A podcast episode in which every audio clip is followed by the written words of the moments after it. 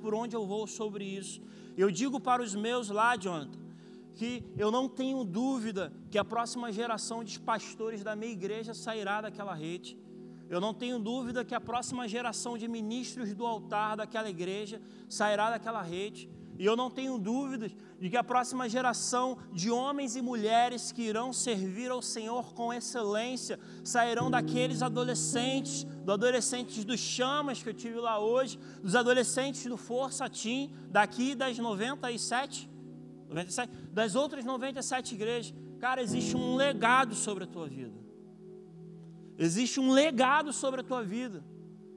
Não ache que é fácil para pessoas adultas, maduras, pessoas que trabalham, estarem aqui sacrificando uma madrugada, como os teus líderes estão fazendo hoje.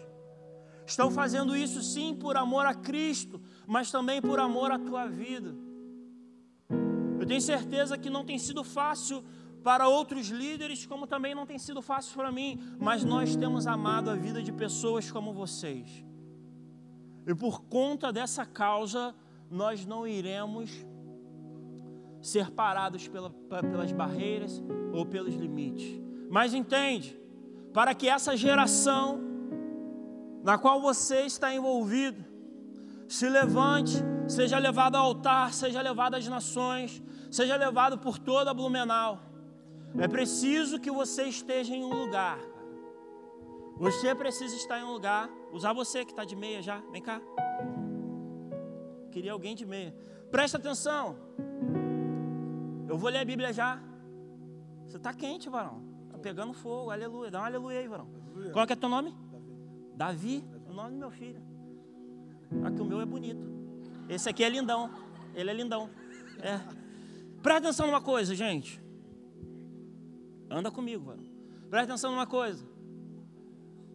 Durante o trânsito da sua vida, os dias que você passar aqui na terra, você vai perceber que você vai tomar muitas decisões.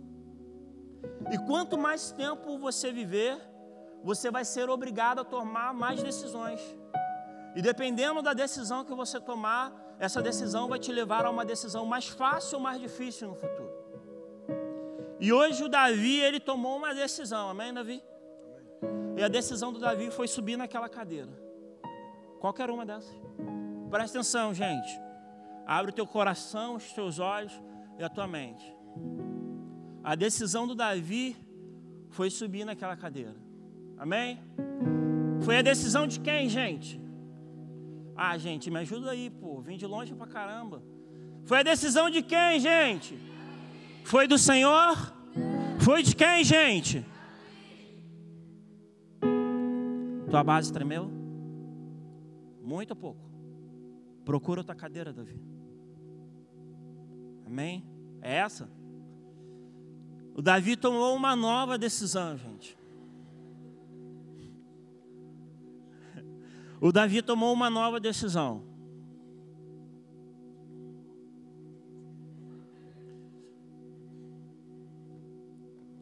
Tua base tremeu, Davi? Tremeu? Procura outra. Outra cadeira. Vai para lá, me ajuda, me ajuda. Me ajuda. É. Procura outra. Quem está tomando as decisões, gente? É o Senhor, gente. Uh! Quem está vivo aí da glória a Deus. Quem está vivo aí diz: Força a ti! Tua base tremeu, Davi? Vem comigo. Mas o Davi, ele decidiu ouvir a voz do Espírito Santo de Deus. E o Espírito Santo de Deus levou o Davi para um lugar diferente. Presta atenção, você está com o teu coração aberto aí? Quem está com o coração aberto?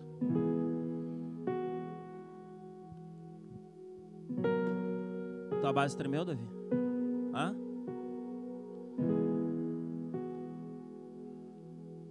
Tem um brabo aí, Jonathan? Quem é o brabo? Tem brabo não? Quem é? Me aponta um aí. Hã? O nome? Me fala o nome aí. Hã? O de azul, vem cá. Vem de azul.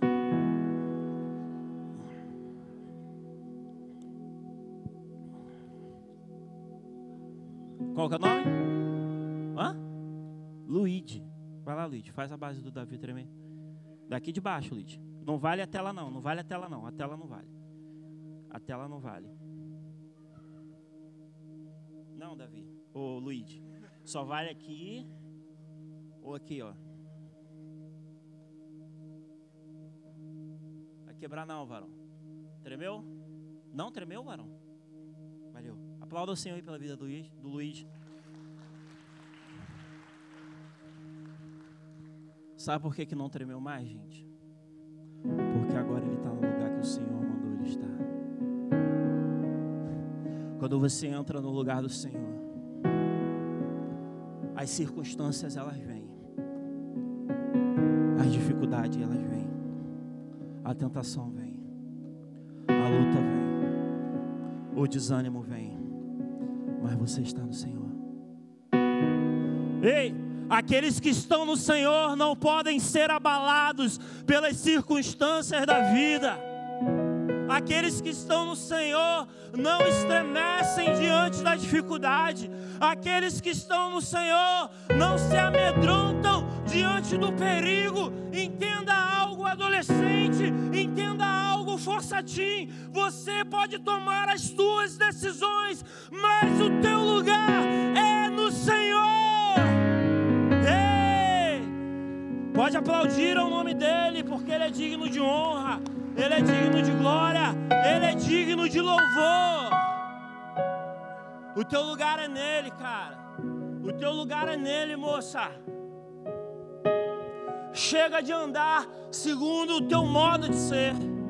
Chega de andar segundo as tuas intenções. Chega de andar segundo o teu coração. Chega de andar segundo o teu pensamento. Você precisa hoje, você está aqui desde as 10 da noite, cheguei aqui em torno de uma da manhã, mas eu já entendi que esse é o lugar que o Senhor quer pegar corações de pedra, como diz Ezequiel, e transformar esses corações em corações de carne, porque somente em corações de carne o Espírito que é educado, ele movimenta e ele fala: Ei, é noite de transformação. Ha. É noite de transformação. Temos corações sensíveis aqui. Temos corações sensíveis aqui. E o tema da nossa ministração de hoje é o que nós somos. Você sabe, mano, que você é?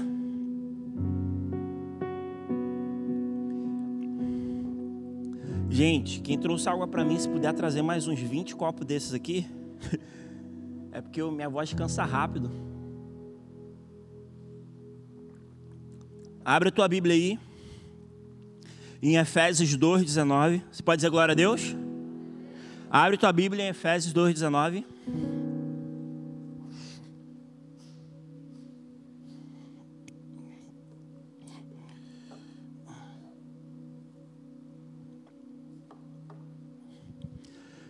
Quem já achou vai falando assim, glória a Deus.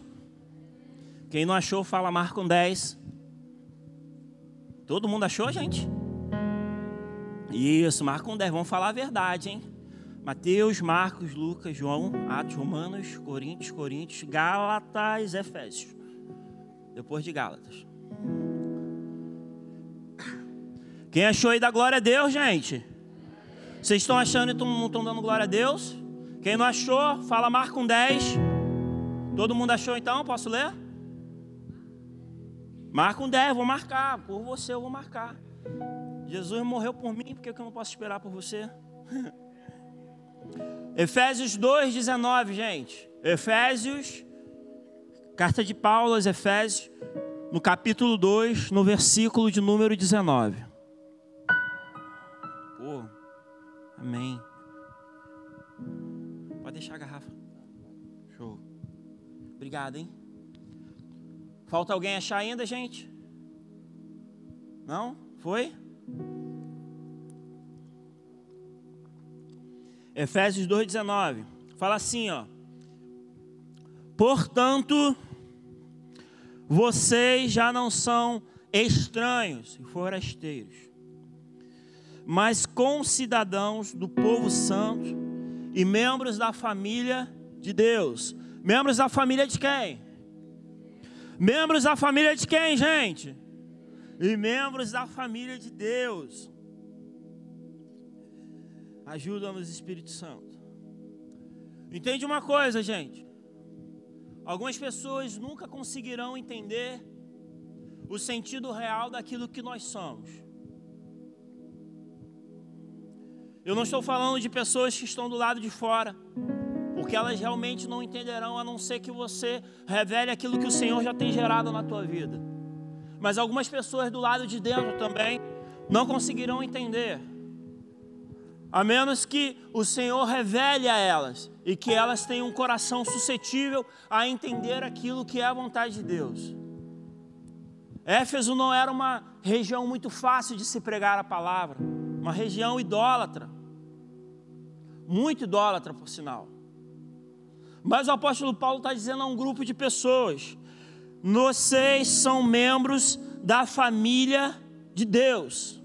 Guarda isso, família de Deus. Guarda isso. Cara, existe algo peculiar em todo cristão. Seja ele pentecostal, seja ele carismático, seja ele tradicional, seja ele neopentecostal, sei lá. Mas existe algo peculiar à vida, Vitor, de todo cristão e esse algo peculiar é que todo cristão genuíno, ele tem prazer em se relacionar com Deus. Cara, se você é cristão, se você se rendeu à cruz de Cristo, ao sacrifício que o Senhor fez por você no Calvário, existe uma peculiaridade em você. E essa peculiaridade é que você tem prazer de se relacionar com Deus. Quantos aqui são assim? Além de mim, é algo gostoso, é maravilhoso.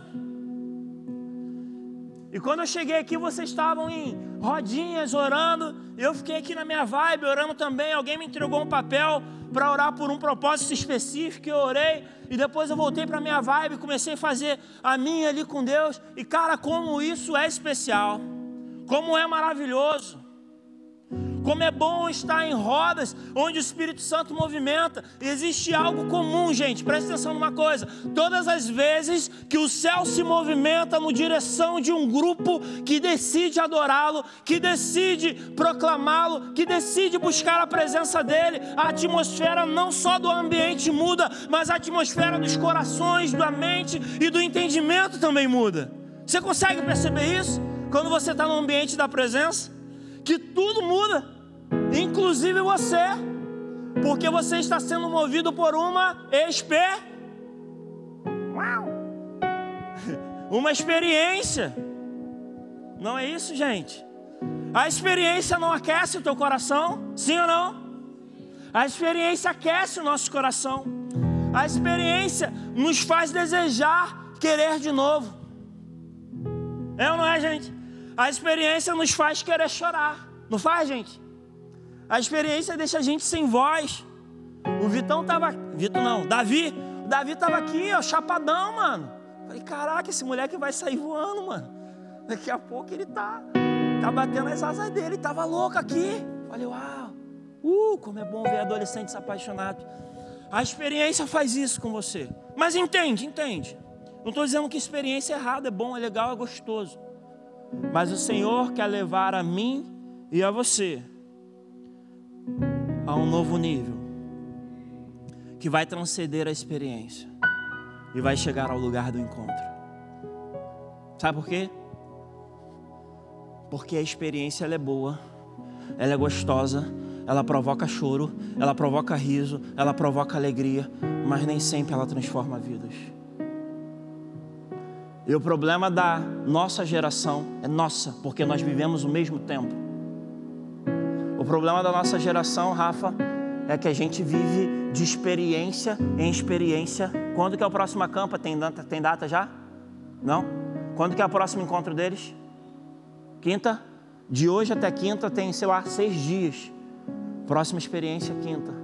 Aí você vai passar segunda, terça, quarta, quinta, seis, quinta, quinta. Próxima experiência segunda normal, terça normal, quarta normal. Ei, não é isso que o Senhor quer com você mais. Existe um cara chamado Paulo, você já ouviu falar de Paulo? Paulo, se trouxéssemos para os dias de hoje, ele talvez seria um radical muçulmano que adora matar cristão. Uns dois ou três anos atrás, rodou um vídeo aí no YouTube, nas redes sociais, de radicais islâmicos cortando a cabeça de cristãos na praia. Alguém assistiu esse vídeo, gente? Os cristãos estavam de joelho, com uma roupa laranja, e os radicais muçulmanos passando cerol no pescoço de todo mundo. Talvez Paulo fosse esse cara. Mas existia algo. A cada cristão que morria, Paulo ouvia a pregação da mensagem. Preste atenção. A cada cristão que morria, Paulo ouvia o testemunho daquele cristão e a mensagem de Cristo, morto, ressurreto,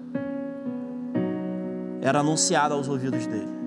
E no caminho de Damasco, Jerusalém a Damasco, aproximadamente 230 quilômetros a cavalo ou a pé, no caminho de Damasco, uma forte luz, uma voz, e dizia assim, ó, entre outras coisas: Quão duro é para ti recalcitrar contra os aguilhões. Paulo era como uma fera selvagem. E os animais difíceis de ser domesticados, eles precisavam ser atacados por aguilhões, por estruturas que na sua ponta era um ferro pontiagudo que espetava. E ele era atacado por aquele aguilhão, porque aquele animal precisava ser amansado. A voz de Jesus está dizendo para Paulo: você é uma fera selvagem, mas o poder da palavra você não resistirá. E Paulo está ao chão, e a voz de Deus está dizendo: Ei, quão duro é para ti recalcitrar contra os aguilhões, mas hoje eu te peguei. Cara, talvez você esteja aqui desde as 10 da noite, recalcitrando contra a voz do Espírito Santo. Mas se for preciso, o Senhor ele vai te jogar no chão hoje. Se for preciso, ele vai te jogar no chão. E o aguilhão vai ser o Espírito Santo. E ele vai falar: Qual o teu nome? A galera está no modo slow. Ele vai te jogar no chão. E qual o teu nome? E o aguilhão do Espírito vai mudar a tua vida. Quem é você, mano? Quem somos nós? Somos pessoas que precisam parar de viver de experiência em experiência. Não é errado, é bom, é gostoso. Mas a experiência ela marca a tua memória e te traz alegria no tempo futuro. Alguns anos atrás eu fui com a minha família para o Beto Carreiro. Uau, foi lindo, maravilhoso. Eu saí de lá de Nova Iguaçu, fiquei uma semana em Itajaí e fui visitar o Beto Carreiro.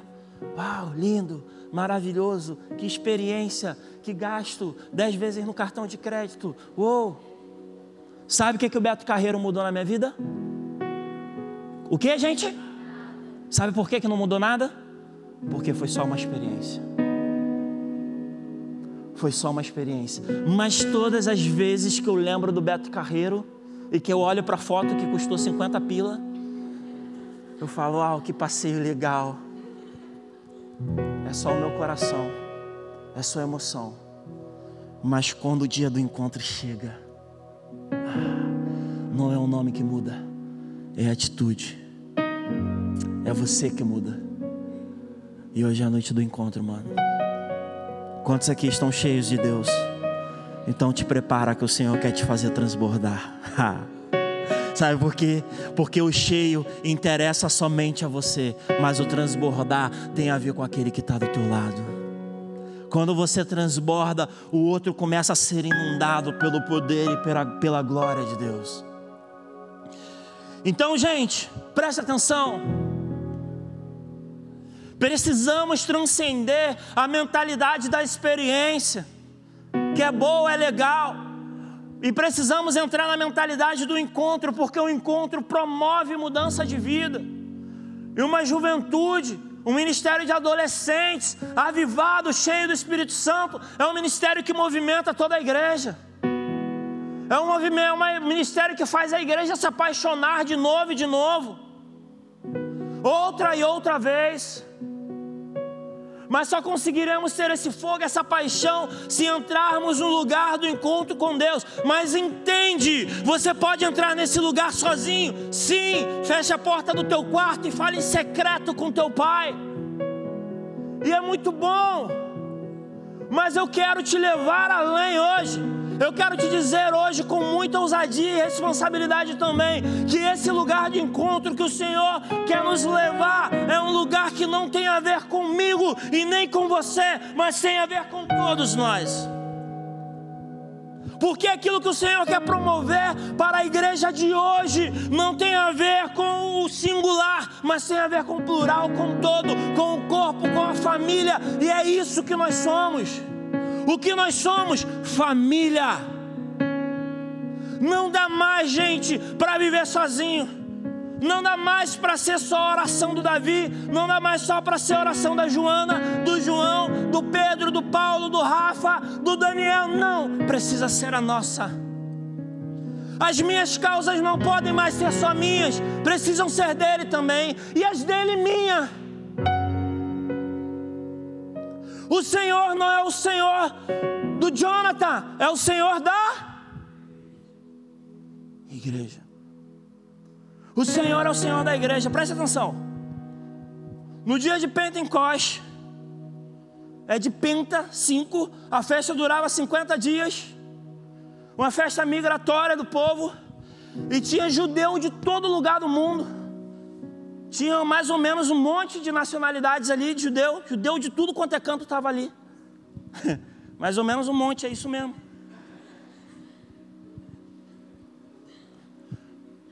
E cada um tinha ido a Jerusalém pelos seus propósitos, ou pelo seu propósito. Era uma festa que convocava o povo a migrar de volta a Jerusalém. Mas diante, Rafa, diante das individualidades de cada um, de cada uma do monte de nação que estava ali, haviam 120 homens, 120 homens que estavam no lugar. Eles estavam em um lugar unidos em um propósito. E existia uma palavra sobre a vida deles, e a palavra sobre a vida deles era: fiquem em Jerusalém até aqui. Fala, gente, até aqui. Vem o que? Poder. Intencionalmente. Foi intencional.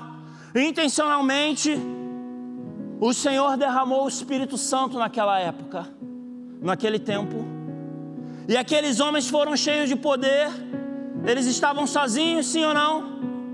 Sim ou não, gente? Não. Eram 120 homens no mesmo lugar. Estava cada um com a sua própria intenção? Não. Estavam todos aguardando a resposta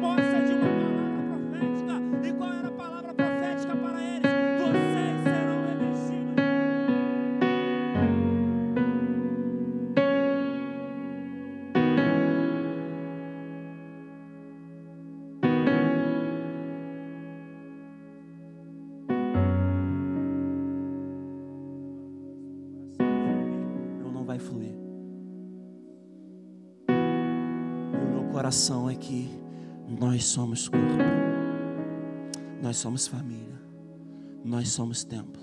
É isso que nós somos. Você pode dar um glória a Deus? Pode dar um aleluia? Pode gritar bem alto, força Tim.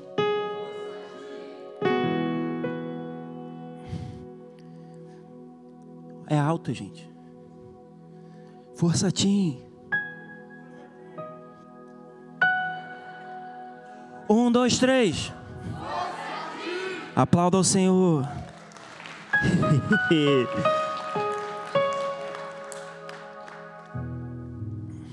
Menos do que transformação não vale para hoje, amém? Menos que transformação não vale para hoje. Existe um compositor da música cristã, Daniel Souza, e ele escreve para mim um dos poemas mais lindos, Rafa cantado nas igrejas Brasil afora.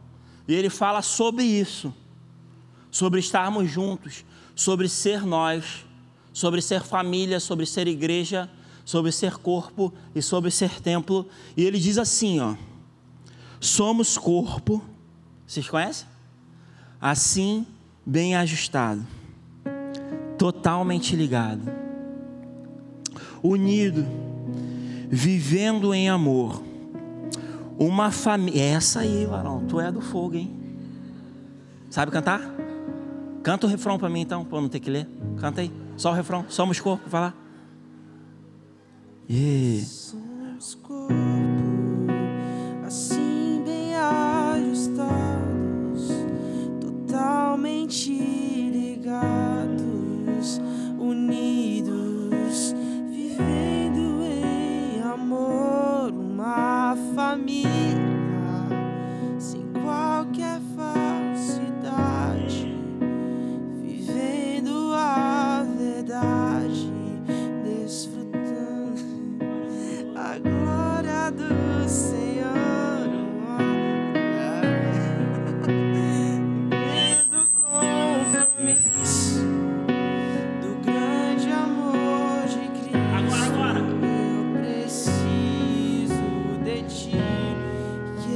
Novo, de novo, eu preciso de ti.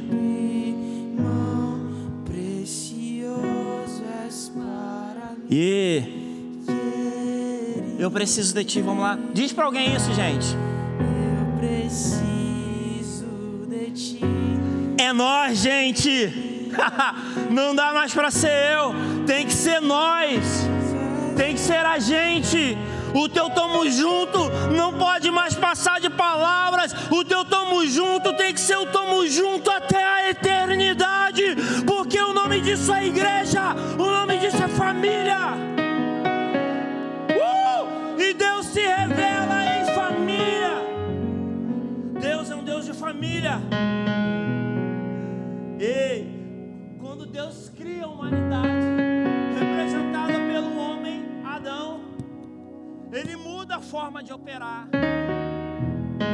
Quando Deus cria a luz, ele fala: haja luz. Quem falou haja luz? Quando Deus cria a terra, ele fala para que a terra venha à existência. Quem falou? E quando ele faz o céu, quem é que fala? E o mar? E os animais? E o homem?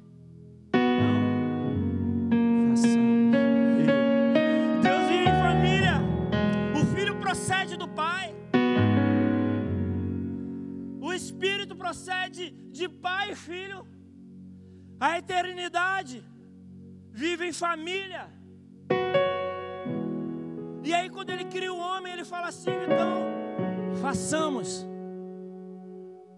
Eles falam, façamos, mas transcende, vai além. Depois que diz, façamos, ele pega aquele boneco de barro e faz assim, ó. E quando ele faz assim, ele está dizendo assim, ó, em você tem a essência do Pai, do Filho e do Espírito. Pegou? Vamos avançar, gente. Vamos avançar que eu estou falando muito. Se deixar, eu vou até. Que horas que acaba?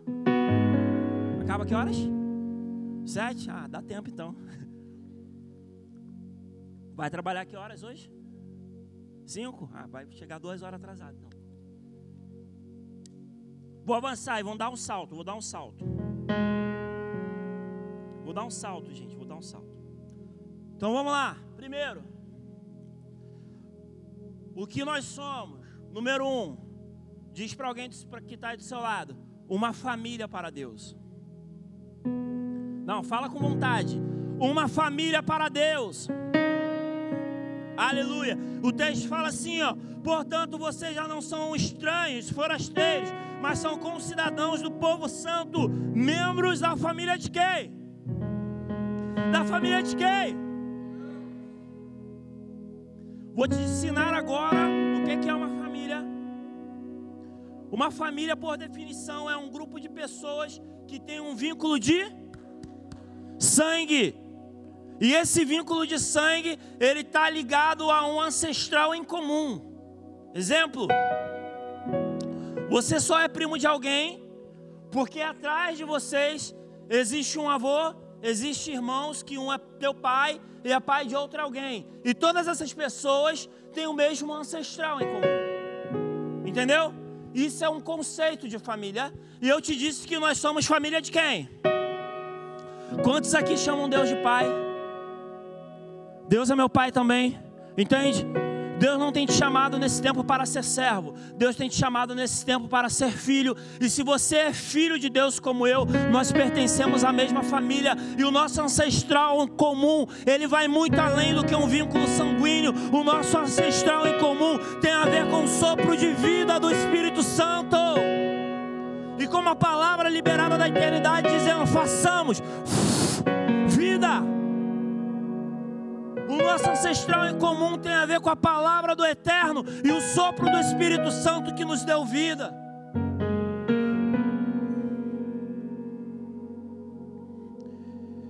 Você pode dizer amém? Pode dizer amém? Mano, se você foi encontrado por esse pai, você não pode mais mudar de família. Não tem mais opção para você. Alguém que teve um encontro de verdade com o pai, ele não consegue mais abandonar a família, porque o vínculo dele agora é um vínculo de eternidade. Você não consegue mais trocar de pai, você não consegue trocar de irmão, você não consegue mais viver sem o irmão que está aí do teu lado, porque ele faz parte do teu DNA eterno. Ele faz parte da tua genética eterna. Porque você é família de quem? Família de quem, gente? Número dois, vou correr, hein? Posso correr, gente? Fique em pé em nome de Jesus. Isso. Fique em pé, gente. Rapidão, fique em pé em nome de Jesus. Isso. Fique em pé em nome de Jesus. Dá três pulinhos assim, ó. Um, dois, três. Isso. Agora senta dando glória a Deus. Beleza. Você pegou, né? Você acha que eu vou deixar você dormir? É ruim, hein? Ah, mano. Quando você veio com o fubá, eu já estava com o pronto. Você está pensando o quê? Você é a família de quem? E você é um corpo para o filho, número dois. Número um, nós somos família de. E somos corpo para o. Corpo para o filho. Nós somos família de Deus e nós somos um corpo para o filho. O texto lá de Efésios, no capítulo 2, versículo 15 e 16, diz assim: ó, Ele acabou com o sistema da lei, com seus mandamentos e ordenanças, promovendo a paz ao criar para si, desses dois grupos, uma nova humanidade. Assim ele hoje reconciliou com Deus em um só corpo, diga, um só corpo por meio da sua morte na cruz, gente, eliminando a inimizade que havia entre eles. A igreja é um grupo de pessoas que se reúne com um único propósito, mais do que isso, com uma única missão. E qual é a missão da igreja? Obedecer a voz, as ordens e a direção do cabeça. E quem é o cabeça do Forçatim? O cabeça é Cristo, gente. O cabeça é Cristo. Se você olhar para o seu corpo, qual é o seu nome? Oi? Mateus. O que, que você faz aí com a sua mão direita? Hã? Você monta acorde? Monta acorde com a mão direita.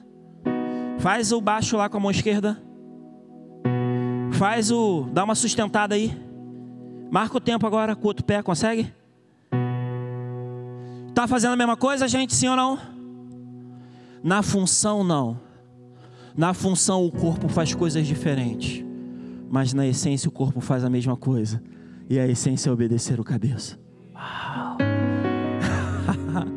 e o cabeça é Cristo, gente.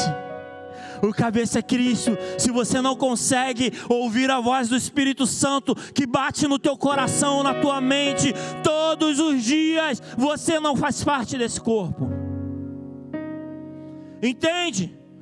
Na função é diferente, mas na essência é igual. E é por causa disso que aqui não pode haver mágoa, aqui não pode haver rancor. Esse lugar é um lugar de arrependimento, de perdão, de liberalidade. Porque se teu irmão te ofendeu e você saiu daqui magoado, você passa a ser uma parte deficiente do corpo. Eu tenho um tio, tenho dois, mas eu tenho um que ele teve é, poliomielite. É poliomielite? É. E uma das pernas, José. Ele tem uma perna saudável. Quando ele era mais jovem, a perna saudável era até musculosa, forte, não sei se você lembra disso. E uma perna que parecia um graveto assim, igual meu braço. Hoje ele deve ter 60? Até uns 60 anos, né? Menos, 50 e pouco, quase 60 anos. Deve ter quase uns 60 anos. E adivinha o que aconteceu com a perna boa dele? A perna boa dele sofre por causa da perna ruim. Por quê? Porque o peso que deveria ser dividido entre duas passou a ser carregada por uma só. A coluna dele tem problema. Por quê? Porque o corpo, o tronco que deveria ser sustentado por um quadril equilibrado, era sustentado por um quadril que pendia para um lado. Por que, que eu estou te falando isso? É muito difícil para o corpo carregar um membro defeituoso. Porque o membro defeituoso, o membro doente, ele consome as mesmas energias, ele consome o mesmo oxigênio, o mesmo sangue, a mesma proteína do, do membro bom. A diferença é que ele não consegue sustentar o corpo. Então, mano, se hoje você saiu de casa ferido com alguém, você precisa chegar em casa e dizer: Eu te perdoo. E me perdoa por ter ficado ofendido e chateado com você. Se você tem uma mágoa com alguém que está aqui hoje, hoje é o dia de liberar o perdão e de ser perdoado também. Porque o corpo não pode mais ser sacrificado por conta das nossas dificuldades emocionais. Se você não consegue, procura o teu líder, procura o teu pastor, vai pedir conselho, oração. De repente você precisa só de uns cascudos mesmo. E falar, larga de ser sem vergonha. Às vezes é isso. Às vezes você precisa que alguém imponha a mão sobre a sua cabeça e diga: Seja livre em nome de Jesus de toda amargura. Você é parte do corpo, mas você não pode ser uma perna deficiente que prejudica toda uma estrutura, porque o cabeça o cabeça ele gera o mundo desde a eternidade. Ele é o verbo que se fez carne, ele é a palavra de ação que criou todo mundo e aquele que cria todo mundo, ele cria para a perfeição, para a glória dele. Você é um corpo para o cabeça. Qual é o nome do cabeça? Força Tim. Cristo. Quantos aqui são um corpo para Cristo? Quantos aqui são um corpo para Cristo? Vou voar, hein? Tô acabando, gente.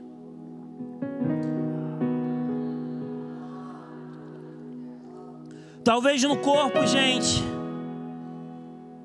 Talvez no corpo você se sinta mal por ser mão. Talvez você seja somente uma mão. Eu sou enfermeiro. E a minha profissão tem a ver com a minha vocação. Eu sou apaixonado pelo cuidado com pessoas. É a minha profissão, ela tem, ela é a essência do cuidado. Disse que a enfermagem é a arte de cuidar. A arte de cuidar. E a minha vocação, eu fui chamado para o ministério pastoral. A minha vocação tem a ver com a minha profissão. Eu não sabia disso na adolescência quando eu decidi aquilo que, quando meu pai falou que eu tinha que ser, foi assim. Na verdade, eu não decidi. Ele falou: Não, você vai. Você ganhou bolsa, você vai. Não, não quero ser isso, não. Você quer ser o que então? Ah, eu quero ser. É, sei lá, pai. Eu quero. Ah, ah vou decidir agora. Pô. Não, então você vai. Se você não gostar. Mas o Senhor já estava preparando o caminho para a minha vocação. É mole? Dentro da minha profissão. E de repente você fala assim: Ah, cara, eu sou tão pequeno porque eu sou só uma mão. Cara, se tu é mão, Começa a abençoar as pessoas que estão do teu lado. Existe uma canção antiga que diz assim: ó, todo aquele que eu tocar, abençoado será. Eu me lembro da vigília lá na quadranga, que era isso, para a galera não dormir, a gente tinha que ir tocando na igreja que é toda. Todo aquele que eu tocar, abençoado será. Hey! Todo aquele que eu tocar, abençoado será. Qual que é? As cheias do poder de Deus. Se você é mão, abençoe alguém. Cara, se tua mão está mirrada, esse é o ambiente da cura. Existe uma atmosfera profética sobre esse lugar. Se tua mão é mirrada, esse é o ambiente da cura. Talvez você diga assim: ah, mas no corpo eu sou só uma boca, Daniel. Vou subir para você não ficar confuso. Existe uma Blumenau inteira esperando por bocas que proclamem as boas novas do Evangelho.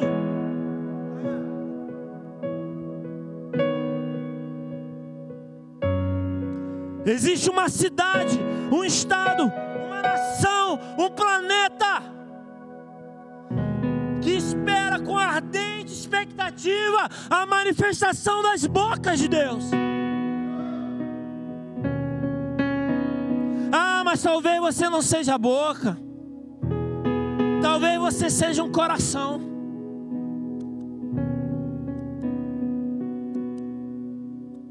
Ah, Daniel, mas eu sou só um coração. Ah, começa a queimar e a pulsar em amor por almas. Comece a queimar e a pulsar em amor por almas. Cara, você é um privilegiado. Porque talvez tenha um adolescente se drogando ali na esquina. Certamente muitas meninas estão sendo violentadas agora.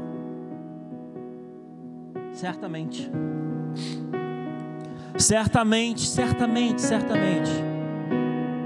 Muitos meninos estão vendendo seus corpos para a homossexualidade. Ah, cara, como é duro para um líder ver isso. Quando eu assumi essa rede aqui, ó, Rede Avivagor, era uma rede que não existia na igreja. Tinha uma juventude que bombava, bombava, uau, culto jovem, 600 jovens, uh, nada para adolescente, nada, nada. E aí, antes do pastor me chamar, eu montei um projeto, eu nem sabia. Falei, mano, não tem nada para adolescente nessa igreja, preciso fazer alguma coisa. Aquilo que te incomoda é o teu chamado. Sabia disso? Se você está incomodado com algo que o teu líder está fazendo, talvez esse seja o teu chamado. E aí, ao invés de você criticar o teu líder, você vai colar com ele para ser discipulado por ele, para ser mentoreado por ele e para ser a linha sucessória dele aqui dentro. Ou você quer que venha um líder de fora para liderar essa rede aqui? Tem que ser você, gente. Você está achando que Deus vai me mandar lá de Nova Iguaçu para cá? Vai não. Vai ser você. Cola com ele. Quem faz parte da liderança aqui, gente? Cola com eles, gente. Olha lá, ó. É com eles que vocês têm que colar. Se algo nesse ministério te incomoda, essa é a tua vocação. Você foi chamado para resolver isso. E aí eu montei um projeto de cinco páginas. E olha que loucura. A igreja é a Igreja Batista Viva. O nome da rede jovem é Rede Aviva. E eu falei assim: vai ser a Viva Tim, então, a Viva Tim. A Viva Tim. Falei: não, vai ser a Viva, não, vai ser uma explosão. Vai ser explosão a Viva Tim. E a logo era um vulcão, assim, parecia um negócio do Windows 91. era um vulcão assim explodindo. E de dentro do vulcão saiu um monte de adolescente voando. Era assim a logo. Se eu estiver lá, eu vou te mandar. Eu vou te mandar, John. Eu vou te mandar. Era o Explosão Aviva Team. E aí eu comecei a escrever, escrever, escrever, escrever.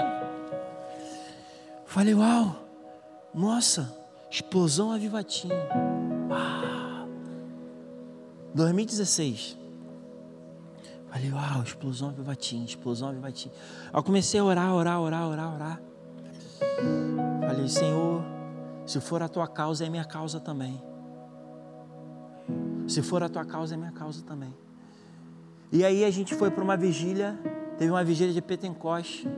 Acho que foi a primeira vez que eu preguei lá na igreja. Eu preguei uma ministração que se chama Ativação e Propósito.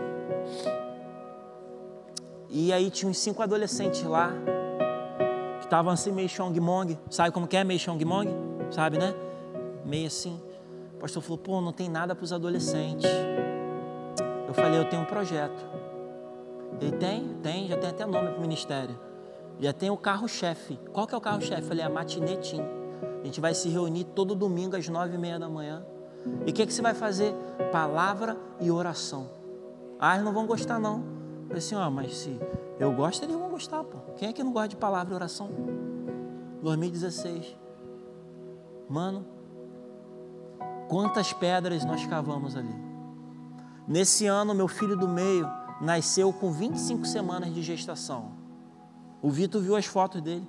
Parecia assim um chimpanzé virado pelo avesso, com limão pingado nos olhos. Ficou 94 dias na UTI, gente. Foram três meses de UTI. Nesses três meses eu ministrei a palavra em todos os domingos. Em todos os domingos. Você lembra do, da Social Team que você foi lá tocar com a gente? Eu ministrei a palavra, adorei e eu não fui visitar o meu filho na UTI. Porque eu entendia que se eu estivesse cuidando das coisas do Senhor, não porque eu sou servo, mas porque eu sou filho, e um filho cuida das coisas do seu pai. Quem aqui tem certidão de nascimento? Quem aqui tem? Você já leu a tua certidão alguma vez? Você já leu? Lá na tua certidão de nascimento está o nome do teu pai. Você já se olhou no espelho alguma vez? Quem já se olhou? Alguns ficaram felizes, outros nem tanto. Mas quando você se olhou no espelho, você viu características do seu pai. E quando o Senhor me chamou, eu entendi que Ele estava me chamando não porque eu era servo, mas porque eu era filho. E porque eu era filho, eu carregava em mim o nome dele, eu carregava em mim o fenótipo, características físicas, e o genótipo, características genéticas do meu pai. E Ele cuidou do meu filho durante 94 dias da UTI. E hoje, Davi que deveria ser autista, uma criança levada, mais saudável. O Davi queria precisar de fisioterapia motora até os três anos de idade, precisou só até os nove meses. O Davi que teria sequelas cardíacas e pulmonares, tem? Você viu alguma coisa lá? Pula, dança, corre, grita, faz rebeldia, apanha, tudo normal. Sabe por quê, gente?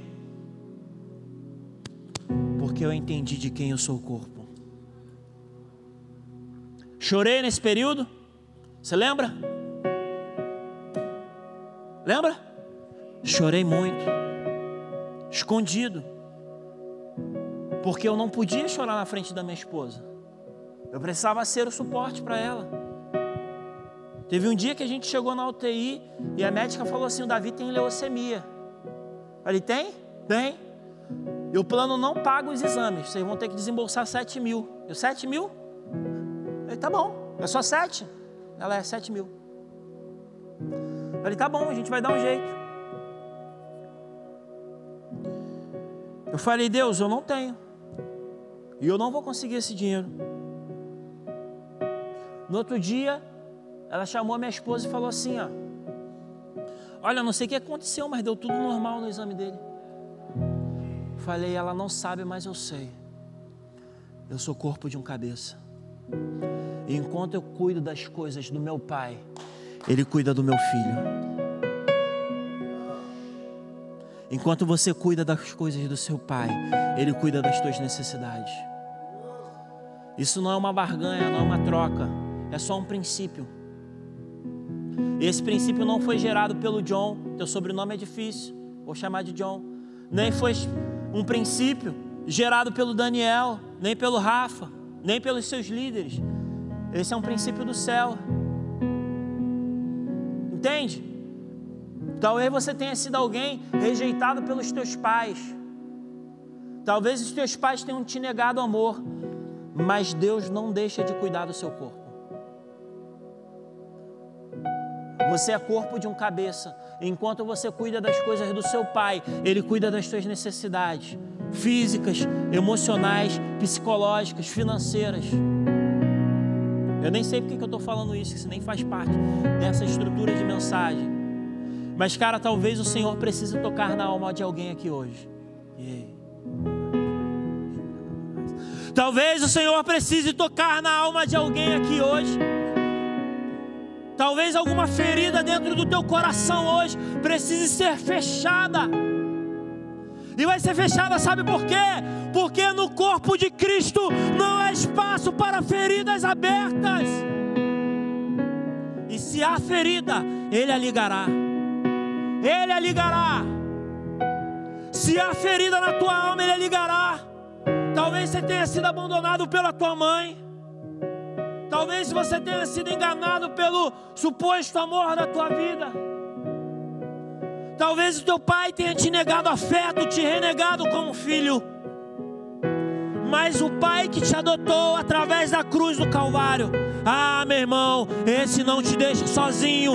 E se você chorou até aqui, hoje as suas lágrimas serão enxugadas. E o seu pranto será trocado por vestes de alegria. E o seu choro será transformado por riso.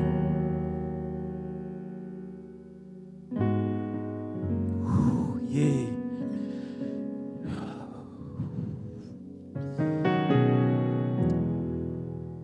Existe algo de Deus nesse lugar, mano. De verdade, isso não faz parte dessa estrutura. Mas o Senhor me moveu nesse entendimento, nesse momento. E, mano, se você é alguém que precisa de cura para a tua alma, você precisa, daqui a pouco, sair do teu lugar e prostrar os teus joelhos aqui e dizer: Pai, eu preciso ser curado hoje. Você não pode mais ser um membro ferido. Você não pode ser mais um membro aleijado. As suas dores não podem mais sacrificar o teu o corpo de Cristo. Pode dizer amém? Último. Família para Deus. Diga família para Deus. Diga corpo para o filho. Diga agora templo para o Espírito. Quantos aqui são templo do Espírito Santo? E Falei que eu não ia pregar só 20 minutos?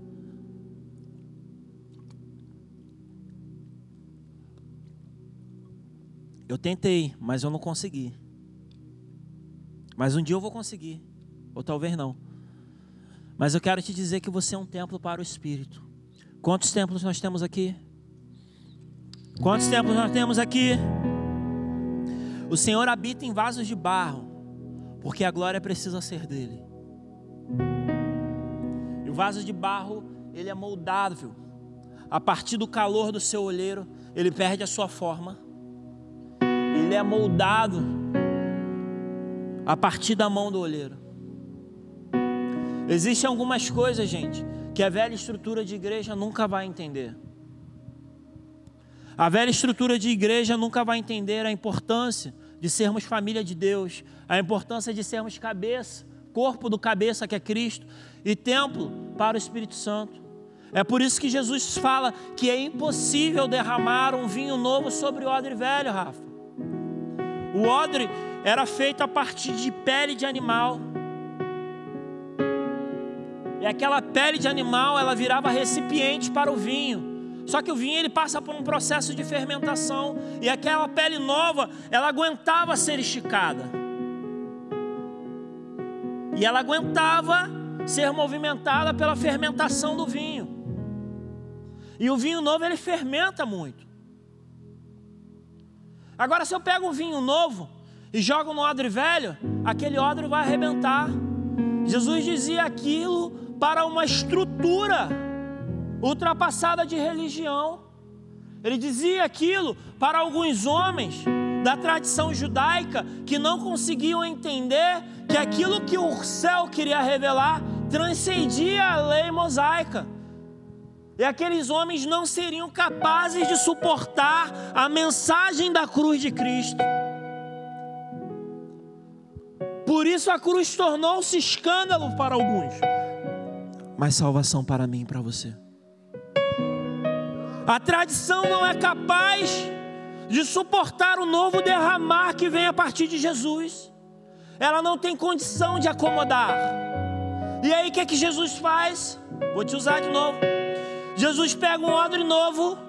Uh! Jesus pega um odre novo, porque a tradição não consegue suportar aquilo que ele tem para derramar, e ele fala assim, ó: receba o vinho novo, porque a partir daqui coisas novas virão para fluir da igreja a partir do odre novo, um vinho novo será derramado sobre a igreja, sobre os templos, sobre a morada. Você é um templo para o Espírito, obrigado. Você é um templo para o Espírito. O texto bíblico ele fala assim, ó. Por meio dele, de quem? De quem? Vocês também estão sendo edificados como parte dessa habitação onde Deus vive por seu espírito. Está lá em Efésios 2, 22. Nós somos o que, gente? Pedras vivas. Nós somos pedras vivas. E juntos nós formamos o templo de Deus. Não se edifica uma casa com apenas um tijolo. Se edifica? Só se for casa para barata. Cada uma vive em um buraco, tá tudo certo. Mas uma casa é impossível de se edificar com um tijolo só. Você precisa de um tijolo sobreposto a outro tijolo, certo? E nós somos as pedras da edificação. Nós somos as pedras da edificação. E somos pedras vivas por quê? Porque dentro de nós habita quem? Quem, gente? O Espírito Santo de Deus. Somos pedras vivas porque dentro de nós habita o Espírito Santo de Deus. Juntos nós formamos a estrutura que atrai a manifestação da presença do Espírito Santo. Juntos nós formamos a estrutura que atrai a manifestação da presença do Espírito Santo. Alguém falou, e eu vou ler aqui Mateus 18, 20. Acho que foi lá que falaram isso, não foi aqui não. Porque onde dois ou três estão juntos em meu nome, ali eu estou com ele.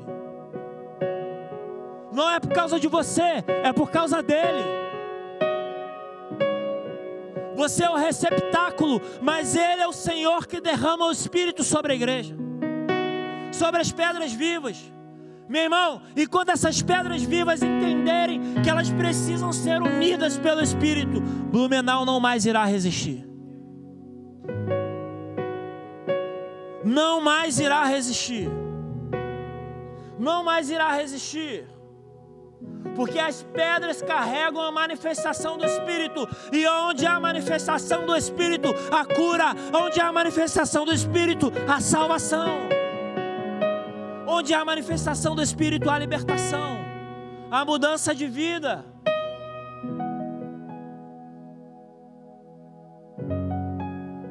Somos pedras vivas, somos o recipiente, o templo do Espírito Santo. É quando nós estamos juntos que Deus se manifesta. Entende isso? Quero puxar aqui um pouquinho. No Antigo Testamento, gente, as pessoas iam para a estrutura por dois motivos. Motivo um, perdão dos pecados. Preciso ir lá porque eu tenho muitos pecados e eles precisam ser perdoados. Sacrificava-se um animal em favor daquele pecado. Motivo dois, as pessoas iam para a estrutura para adoração, porque eles entendiam que a glória desceria a partir daquilo.